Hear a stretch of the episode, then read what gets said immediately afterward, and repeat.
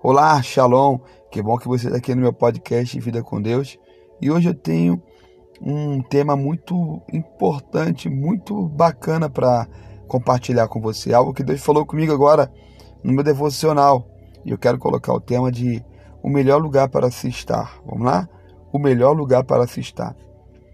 A referência está em Tiago, capítulo 1, versículo 14, que vai dizer assim: Cada um, porém, é tentado pela própria cobiça, sendo por esta arrastado e seduzido. Vamos ler novamente?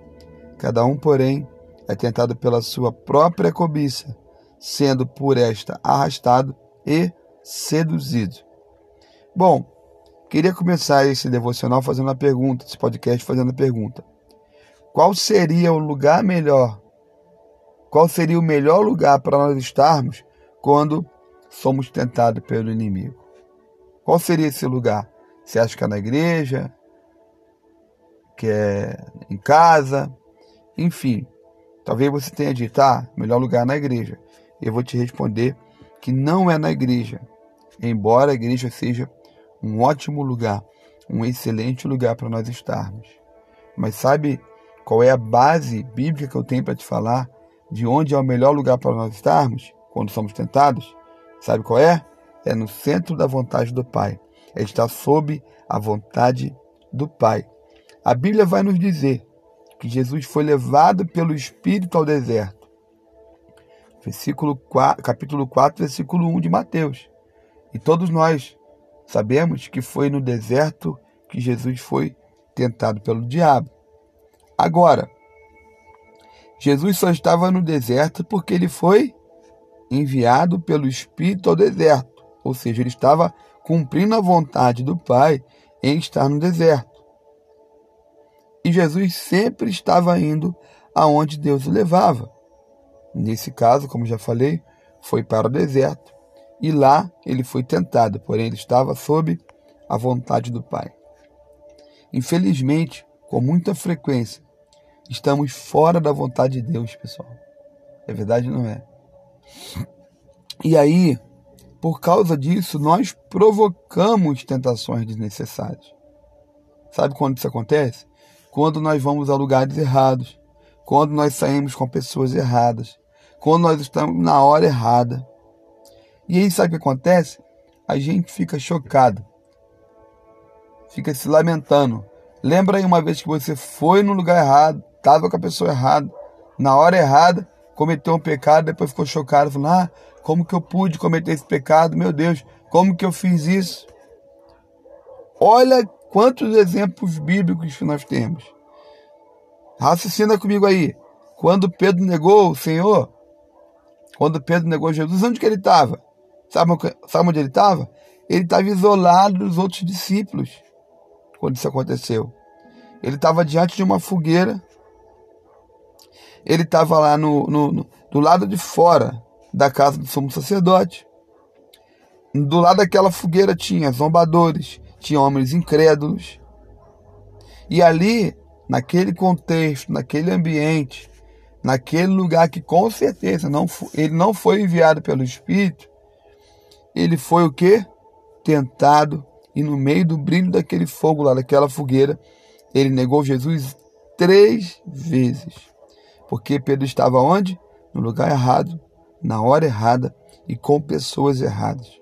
E acabou fazendo, obviamente, a coisa errada.